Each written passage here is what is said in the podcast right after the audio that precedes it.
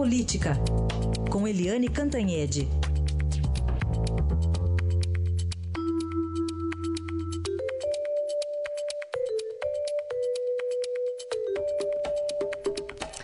Muito bom dia, Eliane, como vai? Bom dia, tudo bem, Carolina? Ai, sem ouvintes. Bom, vamos começar falando hoje do ministro, do novo ministro lá do Supremo, do presidente do Tribunal Superior Eleitoral, ministro Luiz Fux, que vai mesmo endurecer contra os políticos fichas sujas? Olha, Carolina, vamos dizer o seguinte: hum. o ministro está dizendo, né? Ele fez um discurso de posse muito assim enfático de que vai endurecer esse jogo aí contra político ficha suja. E ontem ele é, conversou com um grupinho de jornalistas e acrescentou mais informação a isso. Só que a informação é um tanto confusa, né? Porque é evidente, é claro que ele quer endurecer o jogo, mas é, não é tão simples assim, né? Porque hoje, atualmente, o condenado em segunda instância pode entrar com uma liminar no tribunal regional que o condenou, por exemplo, lá o TRF4 de Porto Alegre, condenou o Lula. O condenado também pode entrar no STJ, que é o Superior Tribunal de Justiça, pode entrar no Supremo, enfim. Ele tem chances, várias brechas, para entrar com liminares e tentar garantir que ele possa ser registrado, possa ser candidato, ou seja, garantir a elegibilidade dele, né? registrar a candidatura mesmo sendo ficha suja. Aí o TSE não pode fazer nada, o Tribunal Superior Eleitoral, que é agora presidido pelo ministro Fux, não pode fazer nada, tem que acatar as liminares dos outros tribunais. Né? Mas o Fux, o que, que ele disse? Que o plenário do TSE pode vir a discutir essa questão, ou seja, pode rever a possibilidade desse montão de, de liminares, essas brechas todas para é, que o inelegível se torne elegível. Né? Agora, ele alega, o Fux alega, que o tribunal pode fazer isso por quê? Porque um condenado em segunda instância, é, ele já não está mais sob júdice, ele não é, ele não está sob júdice, ele já é oficialmente condenado, portanto ele já é sim ficha suja e já é sim inelegível. Né, essa questão, como a gente estava acabou de falar, interessa diretamente ao ex-presidente Lula, que foi condenado a 12 anos e um mês pelo TRF4. Né? Tecnicamente ele está ficha suja, portanto inelegível. E agora, o PT está é, tá entrando com, evidentemente, está esperando lá a decisão dos embargos declaratórios no TRF4 para entrar com uma liminar é, tornando o Lula é, elegível. É, o PT, inclusive, já disse, já avisou que mesmo que o Lula estiver preso, não adianta. O PT vai registrar a candidatura do Lula no último dia 15 de agosto. E depois disso, a candidatura é, registrada, o registro pode até ser contestado até 17 de setembro. Então fica aquela guerra, eliminar para cá, é, recurso para lá e derruba aqui. É um inferno. E aí, é, neste momento crucial, o Fux não estará mais na presidência do TSE, porque ele já terá passado o bastão para a ministra Rosa Weber. Sai o Fux na presidência e entra a ministra Rosa Weber, que também é do Supremo. Então, o que, que ele está tentando dizer? Que vai tentar acabar com essa liminar, essa farra das liminares, que o sujeito é ficha suja, tecnicamente inelegível, mas entra com uma liminar continua sendo ficha suja, mas passa a ser elegível. Eu não sei exatamente, ninguém entendeu como o Fux vai tentar fazer isso, mas o certo é que ele se comprometeu praticamente a colocar a questão no plenário do TSE.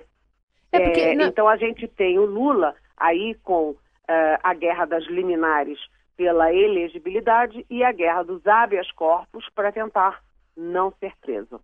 É, porque se você tirar essa possibilidade das liminares, você também é, poderia colocar um argumento de cercear o direito de defesa do, do, do réu, né? Da, da pessoa em questão.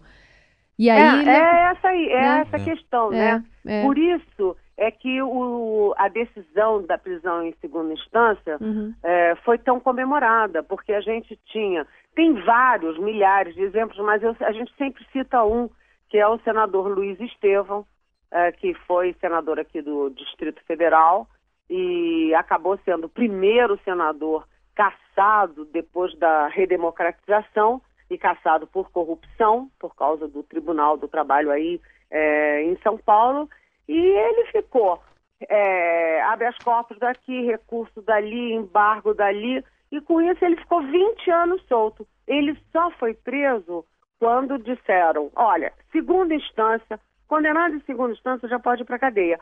É o mesmo caso da ficha limpa. Se estabelecerem, olha, condenado em segunda instância, é ficha suja e não cabe mais liminar, Pronto, mas aí entra a questão da presunção da inocência, hum. entra a questão. E do tramitado em julgado. É uma questão que vai continuar uma guerra por um bom tempo. Uhum. Vamos esperar, porque pode ter incerteza eleitoral da, da grossa, aí, até na, na, própria campanha eleitoral em andamento, né? Não, continuamos com uma grande incerteza, pode inclusive ter. jurídica, né? É. Ô Eliane, vamos falar, vamos entrar um pouco no ritmo do carnaval, vai. Vamos eh, falar do, do bloco do Cabral. Blocão do Cabral. Você está falando daquele bloco que põe, que se fantasia de guardanapo. Isso, sai todo mundo de guardanapo e dançando. Mas não é assim, bloco de rua, não. É, é, é, o bloco do restaurante caro de Paris. Isso, né?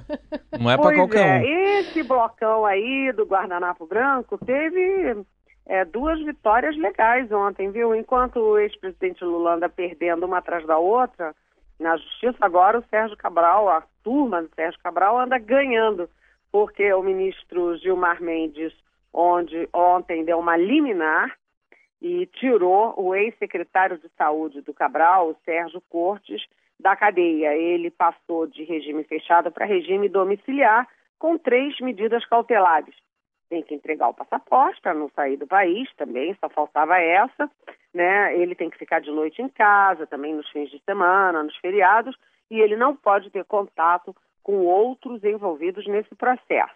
Qualquer uma dessas coisas, se ele falhar, volta para a cadeia em regime fechado.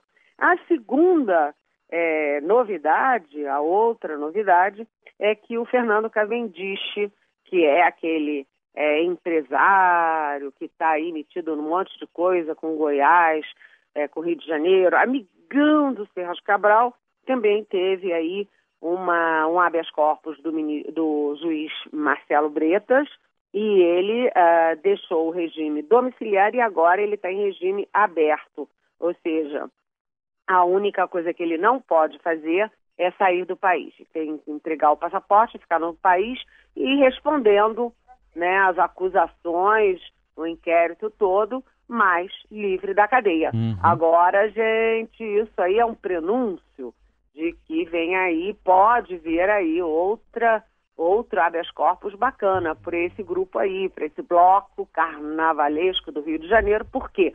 Porque o ministro Gilmar Mendes está com um pedido de habeas corpus para transferir o, uh, o Sérgio Cabral de Curitiba de volta para o Rio de Janeiro. O, deve ser muito diferente a cadeia de Curitiba para a cadeia do Rio, porque o Sérgio Cabral entra com um habeas corpus atrás do outro, é. doido para voltar para o Rio. Não sei o que, que, tem diferente na cela, mas alguma hum. coisa há de ter. Tem que ter, né? É, Deve ter micro-ondas, talvez. Pode ser isso. Pode ser. Não, talvez um home theater, é. uma comidinha bacana, que deve vir lá daquele restaurante de Paris, né? Tem, deve ter umas joinhas também porque a família tem bastante joia, né, é. gente? É, é verdade. Não tá Vai achando, ficar aquilo então... tudo guardado numa gaveta? Não, é um né? desperdício. Não deve estar tá achando, então, joinha, joinha lá, Curitiba, né? Não, não é, tá é... ele que é joiona, joiona não. lá do Rio de Janeiro. Ô, Helene, vamos dar um aviso pro nosso ouvinte com você, eu e a Carolina aqui, que tem novidade. A gente, o ouvinte já está ouvindo as chamadas, mas é que você está saindo para uma folga agora, né? Merecida. E na volta tem novidade aqui com a gente a partir do dia 21. É isso? É isso aí, a gente vai ter é, aí uma conversa de meia hora por dia, a partir das nove da manhã, de segunda a sexta, e a gente vai discutir política e tudo que é conexo à política, ou seja, tudo, porque economia é um pouquinho de política, é, a questão social, a questão da violência, da segurança, tudo no mundo, na verdade, é política, até a relação que a gente tem dentro da casa da gente. Boa. E é isso que a gente vai discutir aqui todo dia. Eu vou, eu vou te entregar aqui, ó. Heisen e é. Eliane é. Cantanhede. Eu vou te entregar aqui agora. Posso entregar? Pode. Aqui, ó. Toda, todo dia a Carolina vê aqui, a Eliane manda os e-mails com os, os temas aqui. Aí vem lá, o e-mail de segunda vem escrito, o, o assunto, segunda. O e-mail de terça, terça. O de quarta, quarta. O de quinta, quinta. O de sexta, ufa! Exclamação. Ufa! É porque a política brasileira tá tão calminha, né? É. Quando chega a sexta, a gente tem que dar uma respirada, é. mas. A gente está trabalhando tão pouquinho, né? né? Agora, você sabe que essa semana foi legal pelo seguinte, porque eu dei um, um chamado furinho de reportagem que eu gostei muito, que é o seguinte: o ministro Moreira Franco é, entrou no CAD é, questionando essa cartelização dos postos de gasolina. Vocês viram que é o seguinte: a gasolina lá na Petrobras sobe e desce, tem lá a política de preços, mas a política dos postos é assim: baixou um, baixou todo mundo, subiu um, subiu todo mundo. Existe uma política de cartel é. nos postos, então começa uma guerra também entre é, governo e postos de distribuição de gasolina. Sim. E isso também é política, gente. Isso também vai entrar aqui no nosso papo de meia hora Bem na legal. Rádio Eldorado. Estamos ansiosos aqui para o começo então. dessa conversa. Dia 21, então bom descanso e até lá, viu, Eliane? Até lá, um beijão para vocês dois e para os nossos ouvintes.